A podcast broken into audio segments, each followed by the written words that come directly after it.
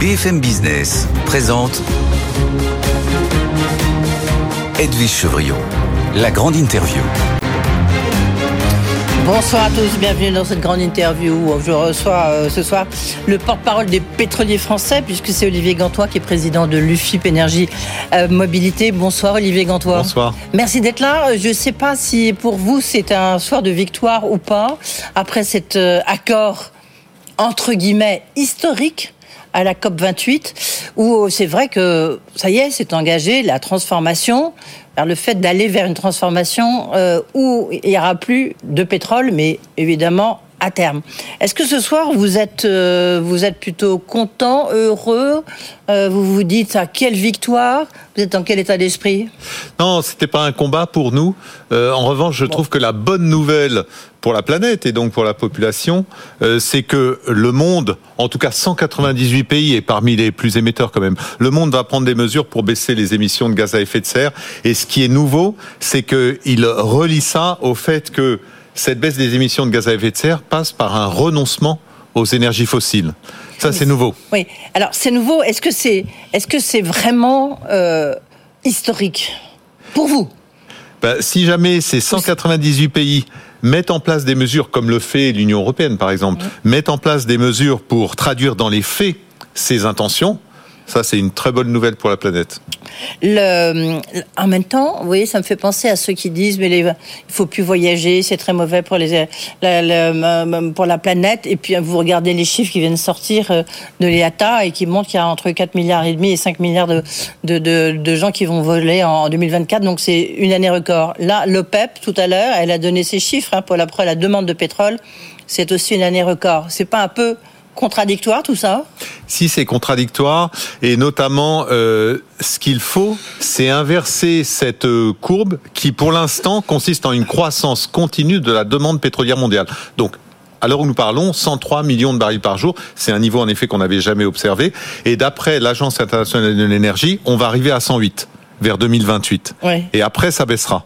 Et si après ça baisse, là, on est sur la, sur la bonne pente, si j'ose dire. Comment, comment, je reviens toujours sur cet accord euh, euh, qui est quand même très important. Est-ce que c'est un accord quelque part un peu contre contre l'Occident quand même, euh, dans le sens, en tous les cas, c'est l'interprétation que font certains en disant voilà, c'est un accord avec Dubaï, avec l'Arabie Saoudite, la Chine, la Russie, en fait, tous les producteurs de pétrole. Euh, non, puisque encore une fois, dans cet accord, on convient qu'il faut baisser la consommation d'énergie fossile. Ces 198 pays ont signé pour dire qu'ils vont réduire leur consommation d'énergie fossile. Ça, c'est quand même une bonne nouvelle. Ça n'avait jamais eu avant. Nous, en Europe, on le, le voit pas parce qu'on a déjà décidé ça. Oui, mais le calendrier, il est très long. On aurait pu le raccourcir. Ah oui. Euh, ah oui. L'enjeu principal, euh, enfin un des enjeux principaux pour, principaux pour nous de la transition énergétique, c'est vraiment la vitesse à laquelle tout ça va se passer. Oui. oui. Est-ce que là, on va lentement? On aurait pu aller beaucoup plus vite. Il y a urgence, vous attendez comme moi. Il y, a des, il y a euh, des impondérables. Si on prend la France, qui est très volontariste, par exemple, dans l'électrification de ses transports. Mm. l'électrification des transports. Aujourd'hui, on a euh, un million et demi de véhicules électriques qui circulent en France. Et encore, je compte les tout électriques et les hybrides. Un million et demi sur 39 millions de véhicules. Donc ça, ça va trop lentement. Il faut qu'on arrive à accélérer ça. Et aussi, c'est pour ça que nous on propose de remplacer les produits euh, liquides pétroliers par des produits bas carbone. Ça contribuera justement à accélérer ces transitions. Oui. Donc on va vraiment vers un crépuscule pétrolier. Ah oui. Oui. Ah oui, je suis pas capable de euh, tracer une ligne dans le sable en disant en telle année il y aura plus de pétrole, mais on va vers un monde qui n'utilisera plus de pétrole. Il y aura plus de pétrole. Oh, ça sera peut-être un peu plus tard, euh, plus tard, que ça. Les prévisions de l'Agence internationale de l'énergie, c'est que de 103 millions de barils par jour aujourd'hui, en 2050, on arrive à 25. Hmm. C'est un quart. C'est pas encore zéro. Ouais. Oui, mais en même temps, dans l'accord, vous regardez, ils vous disent il faut l'objectif est d'atteindre zéro émission nette d'ici 2050, euh, conformément aux préconisations de la science. Oui, c'est-à-dire que en 2050, ces fameux 25 millions de barils par jour de pétrole, il faudra qu'ils soient compensés par des systèmes soit de captage des émissions, qui commencent à se développer massivement, soit Voilà. d'utilisation des puits naturels de carbone. Ouais, donc- Il n'y aura pas d'autre solution. Plus tard, ça arrivera, mais en 2050, il faudra encore faire euh, des, des, mettre en œuvre des solutions comme ça. Le- comment, lorsque vous, puisque je- encore une fois, vous représentez l'ensemble de l'industrie pétrolière française, hein, euh, donc euh, c'est vrai qu'il y en a un qui est un peu plus gros que les autres, on va dire ça comme ça. Euh, comment est-ce que une industrie comme la vôtre fait pour gérer la sortie euh, du pétrole C'est ici la branche sur laquelle vous êtes assise. Oui, oui, oui. Moi, j'appelle ça se tirer une balle dans le pied. Oui, si vous préférez. Et, euh, et oui, on fait ça. Donc, euh, les gens entendent ce, ce discours de volontarisme dans la baisse de la consommation de pétrole euh, de façon cynique, mais non, non, non, non. Mais ok, on fait c'est une chose qu'il faut. Mais donc ça se faire. gère comment? Comment est-ce que vous vous le préparez? Ben, on prépare euh, en ayant des solutions de remplacement du pétrole par d'autres matières premières. Donc, notamment dans les raffineries, maintenant, on traite à la place du pétrole de la biomasse, des déchets qui permettent de faire les mêmes carburants liquides, mais avec de la matière première qu'on qualifie de décarbonée. Et puis, on pousse aussi des projets de captage, stockage de carbone. On déploie des réseaux de bornes de recharge de véhicules électriques. Et même certains de nos adhérents euh, déploient des capacités de production d'électricité renouvelable, photovoltaïque, éolienne. Mais est-ce que ça veut dire euh, qu'il n'y a plus aucun investissement dans, dans- l'industrie pétrolière, plus d'investissement dans de nouveaux forages Il n'y a plus aucun investissement dans votre métier? Non, Non Je suis obligé de faire un petit cours de pétrole. Oui. Euh, C'est-à-dire 103 millions de barils par jour cette année. Si jamais on n'investit plus du tout, ça devient, on perd à peu près 5% par an. Donc on passe à 98 millions de barils par jour l'an prochain, alors que le monde aura besoin de 103, même peut-être 104 108, ouais, 104. l'an prochain. Et s'il manque 5 millions de barils par jour, c'est énorme 5 millions de barils. C'est que 5% de la demande, mais c'est énorme. Et en fait, quand on ne fait rien, les champs, la production des champs baisse naturellement d'à peu près 4-5% par an. Donc les investissements actuels, c'est pour maintenir l'offre au niveau de 100, 103, 104 millions de barils par jour. Uniquement. C'est Ouais. pas pour augmenter l'offre. Gantois, mais vous mesurez toute la contradiction, encore une fois. Oui. Hein Oui. Euh, et en effet, donc une partie de notre rôle, c'est de satisfaire une demande de pétrole. Et c'est pour ça que certains de nos adhérents le disent. Il faut faire baisser la demande de produits pétroliers. Si jamais on assèche l'offre alors que la demande est toujours là, on va simplement créer une pénurie, c'est tout. Bah oui, mais c'est peut-être la meilleure façon. Hein Non, parce que les gens ne sauront pas quoi faire. pétrole, euh, Non, les gens ne sauront pas, quoi faire. Donc ce qu'il faut, c'est qu'ils aient changé de voiture avant qu'on manque de carburant à la pompe.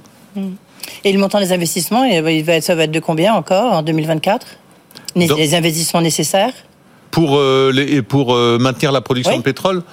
Euh, J'ai pas le chiffre exact, mais c'est de l'ordre de 500 milliards par an.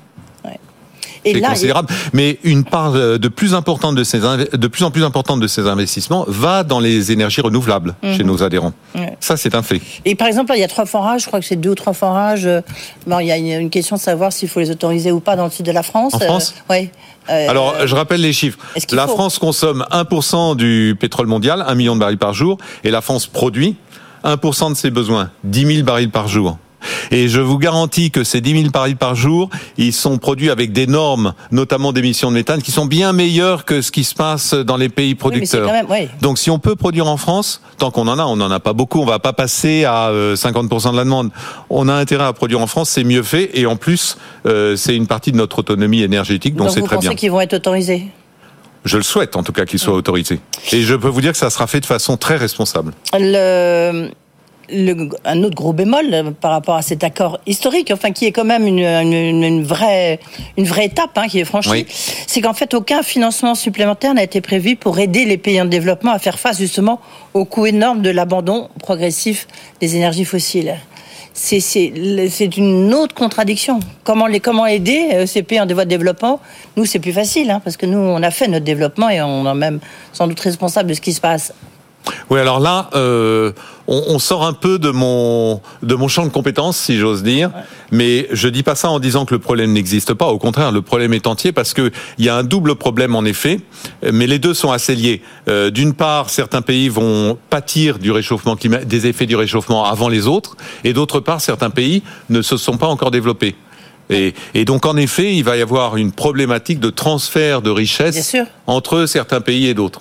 Mais une fois que j'ai dit ça, euh, je ne suis pas compétent pour dire comment ce transfert devra avoir lieu. Est-ce que vous avez vu en tous les cas cette déclaration de la Russie, l'un des plus gros producteurs hein, de, du reste intéressant quand on regarde qui sont les plus gros producteurs, les États-Unis, la Russie, l'Arabie Saoudite, hein, mmh.